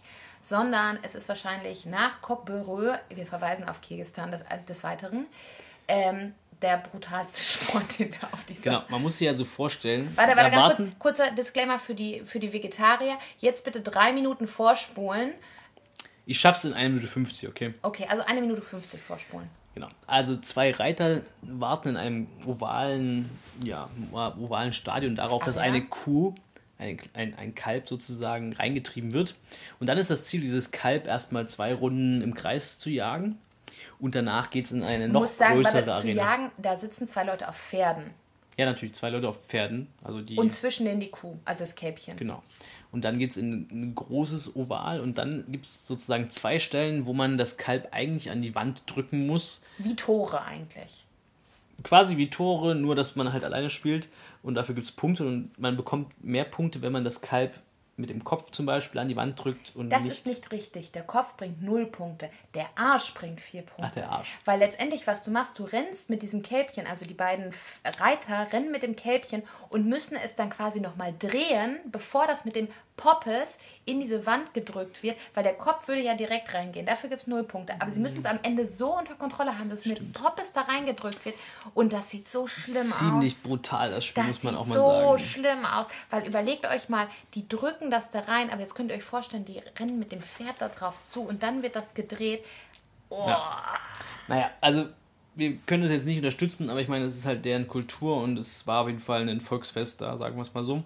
Die Musik Haben war wir, geil. uns, haben wir uns eine halbe Stunde angehört und haben dann gesagt, okay, reicht uns. Das ist aber wirklich auch so ein Punkt gewesen, ähn- ähnlich wie bei Cockbüro. Man sitzt da, man hat so viel, also ich habe so viel Mitleid mit diesem Kälbchen gehabt. Also wirklich, wirklich. Also ich hätte weinen können. Und man, man fragt sich die ganze Zeit, kann ich mir das angucken? Ist das Kultur oder sollte ich das eigentlich scheiße finden? Wir haben das witzigerweise auf Kultur. Instagram, wir haben es in, äh, insta interessanterweise auf Instagram gepostet und zwei Drittel haben gesagt, nee, das kann man sich nicht angucken. Spannend, ne? Ist eigentlich eine interessante Ethikfrage. Gut, aber die meisten Menschen, die da unten halt leben und arbeiten, sind halt einfach Cowboys und äh, das ist halt so ein bisschen den ihr Highlight. Aber wir gut, reiten dann- um die Wette. Können wir das mal Bevor wir einspielen, dann jetzt, kriegen wir dann Ärger mit der GEMA. Bevor wir jetzt hier weiter absacken Ziel. wir haben die Nacht dann noch im Wald geschlafen, weil wir haben kein, abends keinen mehr gefunden, der uns mitnehmen wollte, was dann irgendwie auch klar war. Ähm, und haben am nächsten Morgen sehr zeitig, ich glaube, wir standen um 7 Uhr morgens wieder an der Straße. Warte mal ganz kurz. Komm, hol das Lasso raus. So wie beim ersten Mal. Wir Genau. Jetzt habt ihr, jetzt habt ihr so ein Bild im, Au Full, im full Kopf. Moment. Jetzt habt ihr so ein Full Bild im Kopf, moment. wie wir uns früh morgens, ich muss sagen, da war eine Baustelle, da haben wir uns dann hingestellt. Da standen wir am, nächsten, am Tag davor ja schon. Ähm, pünktlich um 7.30 Uhr, wir sind wirklich zeitig aufgestanden, weil wir Warum? wussten, dass wir ein Auto bekommen wollen. Weil Und wir wir wollten nach Villa O'Higgins kommen und das war ein ganz schönes Stückchen Fahrt. Und in Villa O'Higgins gibt es drei, beziehungsweise eventuell vier, wir haben es am Ende nicht herausgefunden, Fähren, die am Tag fahren. Eine um 10, eine um 12, eventuell eine um 15 Uhr und eine um 18 Uhr. Wir wussten, es sind drei Stunden, ungefähr zweieinhalb, drei Stunden. Das heißt, immer zu diesen Stoßzeiten, minus drei Stunden, wird hier ein Auto Ja. vorbeikommen. Also 7 Uhr standen wir auf der Matte. Genau, um 7.30 Uhr standen dann auch noch zwei Israelis nach uns, die sich natürlich an die Netiquette gehalten haben, neben uns, die auch noch mitfahren wollten. Ähm, Und ich würde mal nicht zu viel wegnehmen. Das Hitchhiker-Frühstück gab es da auch noch. äh, Und das hätten wir. Money King. Ähm, und wir haben, ich würde sagen, wir haben einen 8-Stunden-Tag da verbracht. Wir haben den vollen Arbeitstag verbracht und haben versucht, einen, jemanden zu finden, der uns mitnimmt. Es Wir, war unfassbar. wir, wir kannten teilweise dann, weil eine Baustelle da war, schon die Truckfahrer persönlich und äh, wussten auch schon, wenn die Autos sich näherten, okay, das kannst du vergessen. Also rote Pickups. Nach Anita und Sigi gab es nie wieder einen roten Pickup, der uns mitgenommen hat. Meistens Baustellenfahrzeuge. Es war also wirklich ein Es harter war Tag. so ein krasser Tag. Und wir haben auch bis heute nicht herausgefunden, woran das so richtig lag. Weil eigentlich hätten alle Leute da mitfahren müssen. Vielleicht lag es daran, dass es so eine lange Straße Also es sind wesentlich weniger Fahrzeuge, weil die meisten Fahrzeuge tatsächlich früher Richtung Argentinien abbrechen, äh, abbiegen. Wir wissen es nicht 100%, aber wir, uns hat sage und schreibe acht Stunden niemand mitgenommen. Wir machen nachher die Auswertung, äh, äh, wie lange wir eigentlich immer gewartet haben auf einen, äh, auf ein Auto, aber das war so weit entfernt. Ich weiß, nach zwei Stunden haben wir noch gesagt, naja, in zwei Stunden sind wir locker weg. Dann nach vier Stunden sagt man, naja, gut, noch eine Stunde, dann werden wir wohl weg sein. Ja, und nach acht Stunden haben wir Also, gesagt, jetzt kriegen wir auch Wir hätten also nicht Flug nur Erdnussbutter essen können, wir hätten uns quasi ein gesamtes Brunchbuffet da hinstellen können, hätten das aufessen können, das hätte nichts gebracht. mehr. Aber Und gut, das war alles so staubig. von daher krass. machen wir es mal kurz. Nach acht Stunden haben wir gesagt, okay, es reicht, es macht keinen Sinn, wir brechen ab für heute. Haben uns ein Feierbier, äh, Feierabendbierchen gegönnt, weil acht Stunden Tag. Ein Chilesaurus, wie das da heißt. Naja, haben dann eine Nacht nochmal geschlafen in dieser Stadt, äh, deren Namen wir so verunstaltet haben und sind Guck am an. nächsten Morgen einfach mit dem Bus das Stückchen gefahren bis zur nächsten Kreuzung. Wieder eine Stunde haben uns gesagt, eigentlich, das hat uns letztes Mal echt gut geholfen. Sind eine Stunde oder zwei äh, südlich mit dem Bus gefahren, sind dann an einer Kreuzung stehen geblieben, wo wir wussten, okay, wer hier vorbeikommt, der fährt wirklich nur auf diese Fähre. Das heißt, irgendwer muss hier doch vorbeikommen. Ja, und siehe da, Claudio kam. Claudio war ein pensionierter IT-Fachexperte, der in der ja, sich auch in der Telekommunikationsindustrie auskennt, aber eigentlich in der Nationalbank gearbeitet hat. Und ja, der hat gerade Urlaub gemacht und hat uns liebend gern mitgenommen. der hat super viele Hitchhiker mitgenommen. Ich habe vorhin jemanden erwähnt, der früher auch viel gehitchhiked ist und immer die Leute mitgenommen. Das war Claudio, äh, unter anderem. Und es hat wirklich 15 Minuten gedauert, da hat er uns mitgenommen und wir dachten echt so, keine Ahnung, was da gestern los war. Das war auch echt ganz cool, weil Claudio konnte ich Spanisch, was ja meistens dann immer Sherins Aufgabe war, Entertainment zu machen. Aber Claudio konnte auch Englisch sprechen, von daher haben wir uns gut, ganz ja. gut mit ihm unterhalten gehabt und hatten eine ganz angenehme Fahrt. waren dann mit ihm fast drei Stunden inklusive Fähre unterwegs und äh, der hat uns also tatsächlich bis nach Villa O'Higgins genommen. Villa O'Higgins, die letzte Stadt auf der Carretera Austral. Genau. Das war auch für uns sehr wichtig, weil am nächsten Tag hatten wir eine Fähre gebucht, die uns quasi den Ausweg aus Chile oder die Weiterreise Ey, ermöglicht. Leute, könnt ihr euch mal kurz eingeworfen, ja? Könnt ihr euch vorstellen, wie wir, wie es mir ging? Also, wir wussten, wir müssen ein Boot nehmen. Das fährt nur dreimal die Woche und das letzte Boot, was wir nehmen kommen, das kommt können, das kommt übermorgen. Und dann haben wir diese fucking acht Stunden da im Nirgendwo äh, gewartet und wir kamen nicht weg. Das heißt, den einen Puffertag, den wir hatten, der saß genau da und wir wussten genau, wenn wir hier nicht wegkommen, ey Kacke, dann wird es richtig eng, weil das nächste Boot kommt drei Tage später. Genau. Aber es hat ja funktioniert und alles geklappt. Das heißt, nach einer letzten Nacht auf der Carretera Austral sind wir früh morgens mit einem letzten kleinen Shuttle zum wirklichen Endpunkt der Carretera Austral gefahren, wo das Boot dann abgelegt hat. Und dieses Boot ist ein dieses- ganz. Ja, sorry, sag. Das ist auch so das Bild, das letzte Mal erwähne ich, wie lang die Straße war. Das ist sozusagen das typischste Foto, was man auf jeden Fall braucht, haben wir natürlich auch gemacht. Das ist das Ende der Carretera Austral, aber gleichzeitig auch der Anfang der Charaktere Australien, nachdem Genau. welche, Rei- welche Richtung man drauf schaut. Und ab da geht es mit dem Boot weiter. Und warum Boot eigentlich? Weil Genau. Wir haben ja vorhin schon mal den Cliffhanger, habe ich ja eingebaut. Cliffhanger. Ähm, ja, man kann aus, aus Also Robert, ich kann auch Wein vertragen. Kann Ja, ich noch ein ja. Weinchen haben? bekommst du gleich, wenn ich die Geschichte zu Ende Dann gib mir nur die Flasche. Ähm, ist auch besser so, weil ich habe es ja schon vergibt. Ich merke das schon. Genau. Aber von Villa O'Higgins kommt man halt mit dem Auto nicht mehr weg. Das heißt, man muss zwangsweise wieder zurückfahren, außer man ist Fußgänger oder Fahrradfahrer. Dann gibt es einen ja, besonderen Weg, wie man nach Argentinien kommen kann. Es gibt sozusagen diese Fährverbindung mit dem Boot. Geht das auf hinter den nächsten Fjord und dann muss man 31 Kilometer laufen von der chilenischen Seite zur argentinischen Seite. Wohlgemerkt in zwei Tagen.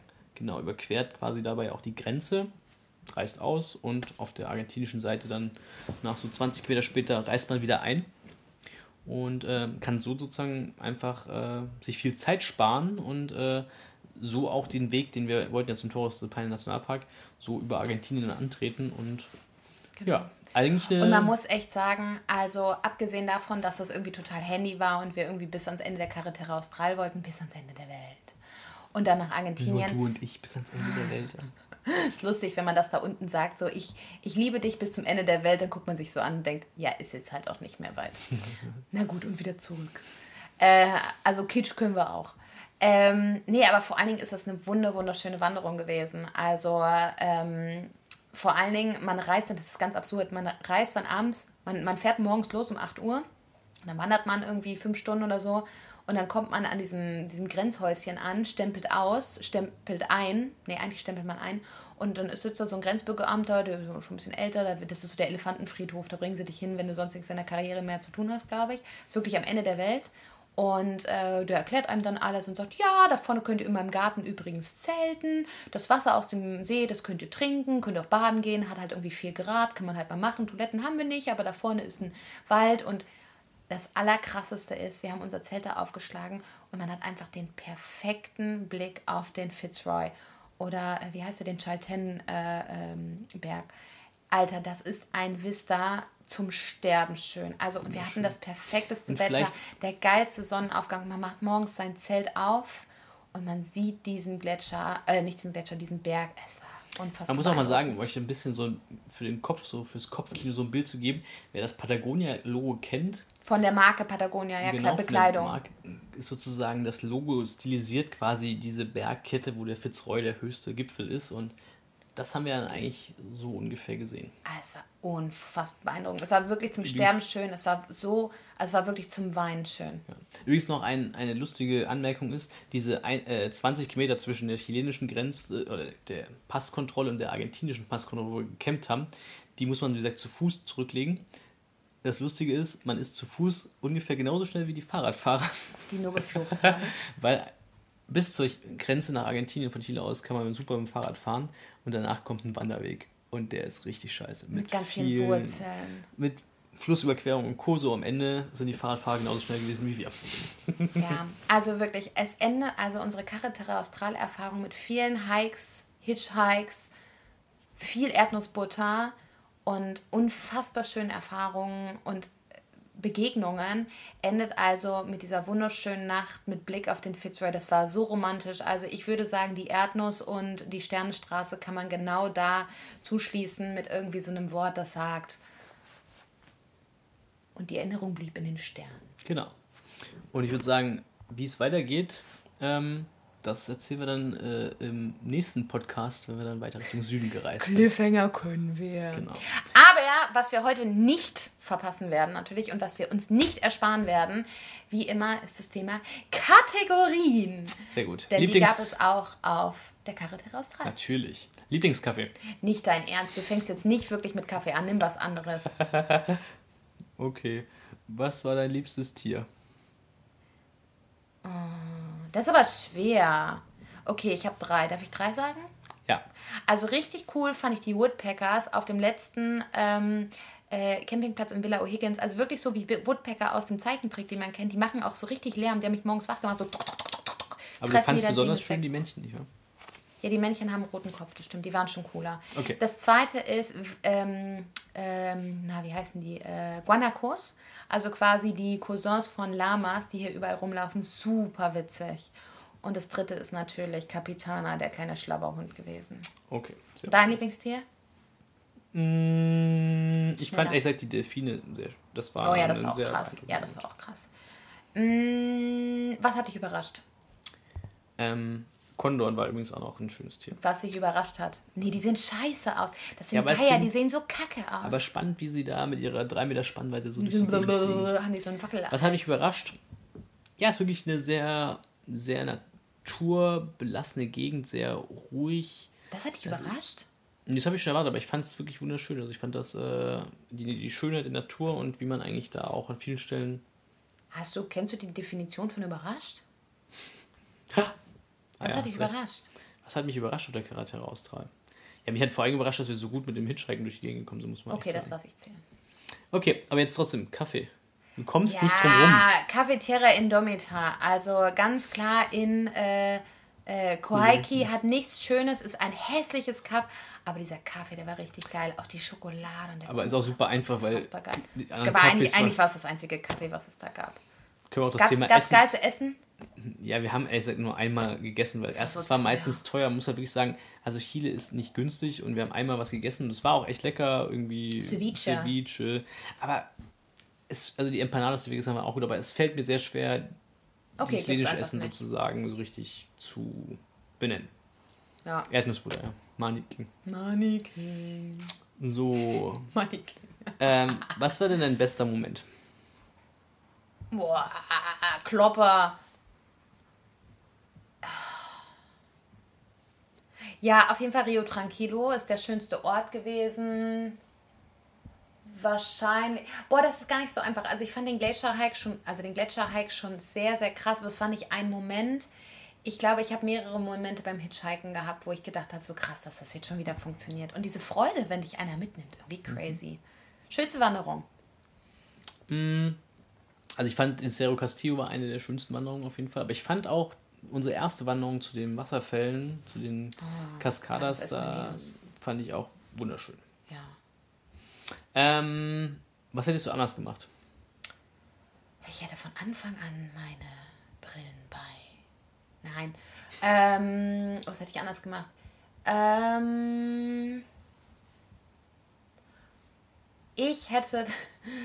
Ähm, wir waren ja ein bisschen gehetzt auf der Carretera Austral, weil wir unseren Torres del Paine schon gebucht hatten. Jetzt muss man wissen, den muss man vorreservieren. Eigentlich noch viel länger, als wir ihn reserviert haben. Wir haben einen Monat vorher reserviert. Ich hätte ihn ein paar Tage nach hinten gelegt weil wir jetzt merken, dass wir hinten raus drei, vier Tage Puffer haben. Diese vier Tage hätte ich gerne genutzt, um ähm, den südlichen Patagonia Nationalpark noch anzuschauen oder vielleicht auch noch eine Wanderung im Pumalin Park. Was hättest du anders gemacht? Ja, ich glaube, dass das durchaus richtig ist. Es ist halt ein bisschen ärgerlich, dass man sozusagen sich so festlegen musste. Ja, Ich glaube auch, dass ich genau da den Patagonia Nationalpark, den hätte ich auch noch gerne mir angeschaut. Ja. ja. Ansonsten, was hätte ich anders gemacht? Wir haben gesagt, wenn wir irgendwann mal wiederkommen, dann leihen wir uns einfach einen Campervan aus und fahren die Straße mit dem Campervan. Weil man ist Guter halt viel Punkt. flexibler. Ich glaube, ähm, Hitchhiken bringt dann an Orte, die man, man ist nicht planbar, man kommt manchmal wohin und es sind super schöne Erlebnisse und auch schöne Momente gewesen. Aber manchmal, gerade wenn man auch mal ein bisschen wild campen will, ist es nicht so einfach. Man kommt halt nicht so dezidiert zu bestimmten Orten. Und Ja. Wenn man ein Auto hat oder einen Campervan hat, kann man halt nochmal flexibler so vor allem die Sidetracks neben der Charaktere aus sich besser anschauen. Stichwort What's the Objective, ne? Also ich fand Hitchhiken jetzt auch mega geil. Ähm, aber es hat halt ein anderes Objective gehabt, als wenn man mit so einem Auto unterwegs ist, weil genau wie du sagst, dieses Freedom Camping. Übrigens, hier ist die Empfehlung, die App heißt iOverlander. Da sind alle Campsites eingetragen, egal ob Freedom Campingplatz oder bezahltes Camping mit Duschen. Und das steht wirklich, ist wirklich eine coole App. Ähm, sehr einfach. Ähm, und genau dieses einfach mal an einem Fluss zu stehen oder am Meer oder keine Ahnung, das kannst du halt mit deinem Zelt nicht machen, da kommst du ja nie wieder weg. Kannst du schon machen, aber es ist nicht so einfach. Es ist viel, viel schwieriger, genau. Also, äh, das kann ich nachvollziehen. Okay. Gab es ein Lowlight für dich? Äh, boah, Cochrane hätte ich mir jetzt sparen können. Du? Und die Eintrittspreise für den Nationalpark. Ja, das Also man stimmt. würde sich manchmal wünschen, dass es einfach ein Nationalpark alles ist und man zahlt einmal Eintritt und kann überall rein. Das wäre sehr schön. Genau. Ansonsten. Aber lass uns noch mal ganz kurz, bevor wir weiterspringen, noch mal so ein kleines Fazit mit so ein paar Lessons Learns oder Themen, die wir hatten. Wir haben schon mal gesagt, super sicher die Charaktere Austral. Hitchhiken funktioniert sehr, sehr gut. Genau, kommen wir gleich nochmal drauf mit der, mit, der, mit der Zeit. Ja, ich würde es mega empfehlen. Also ich würde es jedem empfehlen, der Bock auf Hitchhiken hat. Das ist eine mega Erfahrung für sich. Diese Natur ist wunderschön. Wenn ich an die Natur in Patagonien denke, denke ich generell an Gletscher. Mhm. Das ist so mein Bild, Gletscher im Grün. Und wir haben ganz oft gesagt, was es unterschiedlich macht von anderen Bergen, die wir gesehen haben hier sind halt schon nach wenigen hundert Metern Snowcaps. Das heißt, du kannst einen geilen Fluss sehen oder sogar das Meer und direkt daneben drei, vier, 500 Meter höher ähm, schon schneebedeckte Berge und ähm, ja. das fand ich mega. Was genau, wollten wir noch bei Fazit erzählen? Ich glaube, das Thema Kosten hast du angesprochen. Also Kiel ja, ist nicht stimmt. günstig. Also wir haben, glaube ich, trotz dessen, dass wir gecampt haben, also ja. in unserem Zelt jede Nacht geschlafen haben, haben wir, glaube ich, im Durchschnitt trotzdem so fast 80 Euro für uns beide pro Person ausgegeben. Und trotz dessen, dass wir gehitchhiked sind meistens und damit eigentlich auch keine Fahrtkosten hatten, man zahlt einfach für Essen unglaublich viel, man ja. zahlt für ja, fürs Camping zahlt Und wenn wir Geld. über Essen sprechen, sagen wir Nudeln mit äh, dehydrierter Tomatensauce, ne? Naja, wir haben nicht immer dehydrierte Tomatensauce ja, gegessen, okay, aber, aber, aber ja, da gibt es auch nicht sehr viele Früchte, ist halt alles ein bisschen teurer da unten, das muss man einfach und echt sagen. Und Eintrittspreise. Ich meine, überleg mal, wenn du 40 Euro schon am Tag für Eintrittspreise bezahlst, dann noch irgendwie 15, ja. 16 Euro fürs Campen, dann bist du schon bei dann 80 Euro. Aber knapp. dafür ist es was Besonderes und man ist, es ist auch nicht so viel los, wie wir gedacht hätten. Es war wesentlich ruhiger, als wir gedacht hätten auf der Karte aus. Und es war aber, glaube ich, auch ein ungewöhnliches Land. Also, und die Aktivitäten, äh, sind halt, ja, die Aktivitäten sind halt auch schon mit inklusive natürlich, die sind auch nicht günstig und äh, die ziehen das natürlich ein bisschen mit hoch. Genau. Okay, aber da die Zeit schon recht weit fortgeschritten ist, würde ich sagen, lass uns mal kurz über die Schmunzelsteine reden. Ja, ich glaube, ich will die diesmal gar nicht einzeln aufführen. Auf, äh, das ist wahrscheinlich die Folge und die Episode unserer Weltreise, wo wir den krassesten menschlichen Kontakt hatten. Und man ist einfach total dankbar, dass die Leute einen einfach mitnehmen aus purer Empathie. Und von daher alle Leute, die uns jemals mitgenommen haben, natürlich ein Riesendanke. Und die, die es zumindest erwähnt ha erweckt haben und uns nicht mitnehmen konnten, weil sie keinen Platz hatten, natürlich auch ein Riesendankeschön. Und das gibt einem irgendwie ganz viel Hoffnung irgendwie in die Welt und die Menschen. Ähm, es war ja. irgendwie schön. Also auch an euch, wenn ihr mal unterwegs jemanden seht, der an einem Straßenrand steht, nehmt ihn einfach mit. Das können auch ganz spannende Gespräche sein und äh, demjenigen hilft es auf jeden Fall auch. Ja, voll. Gut. Gedanke der Woche. Kommt der auch, Gedanke der Woche. Kommt auch aus dieser Richtung. Ja, muss natürlich aus dieser Richtung kommen. Und zwar möchte ich jemanden zitieren. Ich, äh, äh, man unterhält sich viele, viele Dinge und ich glaube, ich hätte 700 verschiedene Gedanken der Woche nehmen können. Und ich habe mich extra entschieden, einen Gedanken zu nehmen, der A, 100% inspiriert ist von einem unserer Hitch-Hosts. Hitch-Hosts. Geil, oder? Habe ich, hab ich mir überlegt. Ähm, und B, einer, der auch mal was an was denkt, was man selber noch nie vorher gedacht hat, was auch irgendwie ein ungewöhnlicher Gedanke für mich ist. Und zwar kommt der von Claudio. Ähm, ihr erinnert euch vielleicht, der Rentner, der letzte, der letzte Hitch-Host, nein, nicht Hitchhiker, Hitch der letzte Hitch-Host, ähm, mit dem wir unterwegs waren, äh, der pensionierte, nee, nicht pensioniert, wie heißt das? Na, der Rentner, quasi, der jedes Jahr einmal durch Patagonien ballert.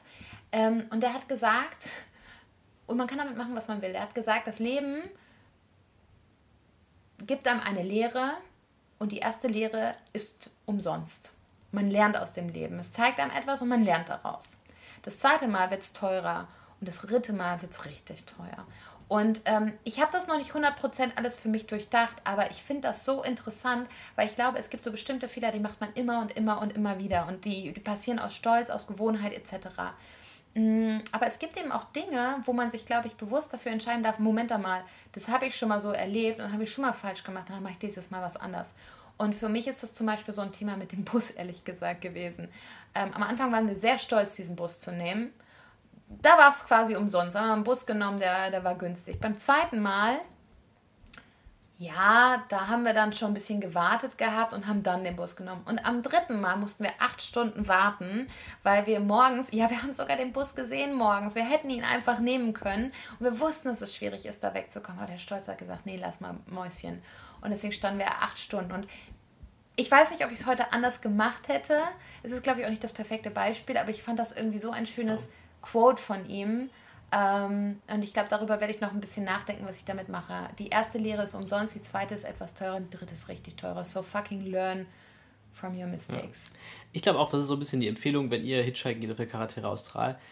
Hitchhiken ist ein Weg. Wir haben gesagt, wir wollen uns kein Auto nehmen, das heißt, wir nehmen das Verkehrsmittel, was da halt kommt. Und ich glaube, manchmal ist es besser, wenn ein Bus vorbeifährt, auch wenn der ein bisschen was kostet, nimm den Bus, dann kommst du dahin, wo du hin willst. Und wenn kein Bus fährt, dann ist Hitchhiken die, die bessere Alternative. Ja, what's the objective, ne? Also kommt drauf an, wenn du halt acht Wochen für die Carretera Austral hast, meine Güte, dann bleibst du halt nochmal wo sitzen und hast dann irgendwie eine lustige Erfahrung, ist auch in Ordnung. Weißt Ja. du, kann ja auch eine andere, kommt immer drauf an. Wenn du aber so ein bisschen Zeitnot hast wie wir, dann schwitzt du weniger, wenn du einfach vorher fährst.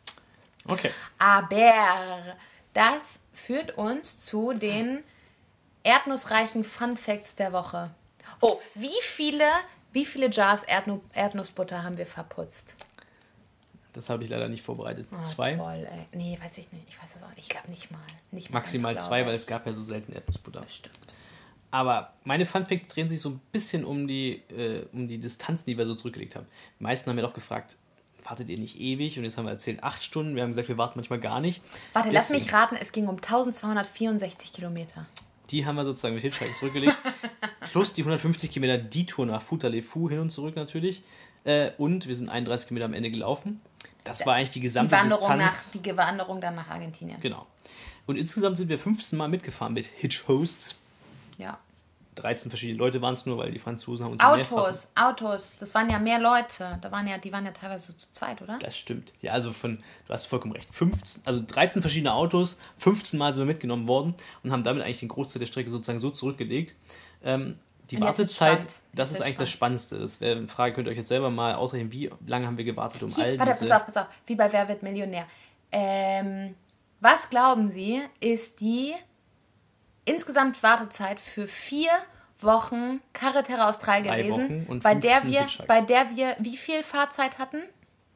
Wir sind 23 Stunden in Summe gefahren. Okay, hier ist, hier ist die Auswahl. Wir haben bei 23 Stunden Fahrt, okay, der erste ist einfach, 23 Stunden gewartet.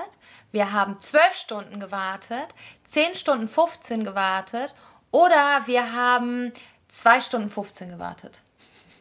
Also du bist so schlecht im, im Fragestellen, dass man schon ganz genau, glaube ich, gehört hat, was du meinst. Also die richtige Antwort nix. ist natürlich Ding, 10 ding, ding. Stunden 15 haben wir in Summe gewartet.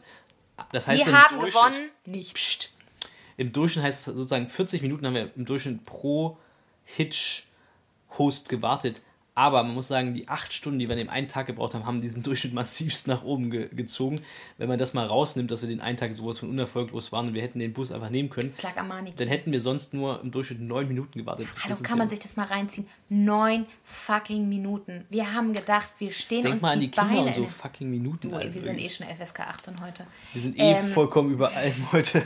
Der Money King. Oder Aber, der Pinot. äh, also- äh, mal kurz, neun Minuten. Neun Minuten. Ja, und wir haben das wirklich getrackt. Wir konnten ja kaum an der Seite stehen und aufschreiben, wo wir überhaupt hin wollten. Da waren wir schon wieder mitgenommen. ja, manchmal sind wir einfach wirklich vielleicht sahen wir, pass auf, weg. vielleicht sahen wir so mitgenommen aus. mitgenommen. Oder die Leute hatten einfach so viel Bock auf unsere Erdnussbutter und wollten uns immer direkt mitnehmen. Hatten Bock. Ähm, So wie beim ersten Mal. genau. Auf Naja. Entjungferung. Da wir jetzt schon wirklich sehr, sehr lange heute erzählt haben von dieser wirklich tollen Zeit auf der Carretera Austral, würde ich sagen, lass uns einfach mal mit dem Ausblick äh, abschließen. Wir haben es ja schon so ein bisschen vorweggenommen, das heißt, kein Geheimnis ist es. Es ist eigentlich kein Geheimnis mehr. Ähm, nachdem wir Argentinien erreicht haben, wo ging es für uns als nächstes hin? Also nach Part 1 in Patagonien folgt Part 2 in, Argent äh, in Patagonien. Man könnte sozusagen na äh, sagen, nach dem nördlichen Eisfeld folgt das südliche Eisfeld. Ähm, wir sind nämlich genau nach Argentinien reingereist, über El Chalten und ähm, Calafate, also zwei Wander- und äh, Gletscherparadiese in Argentinien, wieder zurück nach Chile. Ihr erinnert euch, kommt man ja nur über die Straße durch Argentinien oder durch, durch das Boot. Wir sind durch Argentinien gereist. Ähm, nach Torres del Paine, also einen weiteren chilenischen Nationalpark, wahrscheinlich den bekanntesten chilenischen Nationalpark, von dem wir gestern zurückgekommen sind ähm, und von dem wir in Part 2 erzählen werden. Ähm, genau, möglicherweise auch noch aus diesem wunderschönen Hotel mit den goldenen Wasserhähnen. Ja, also wirklich auch ein Highlight für uns. Bleibt also gespannt, was es rund um spannende Wanderungen, Berge und Gletscher da zu erzählen gibt. Jetzt brauchst du aber noch einen, Kle äh, einen Cliffhanger. Und ich kann euch sagen, es gibt im nächsten Teil Patagonien Süd noch ein kulinarisches Highlight, aber dazu viel mehr in der nächsten Ausgabe. Und es hat nichts mit Erdnussbutter zu tun.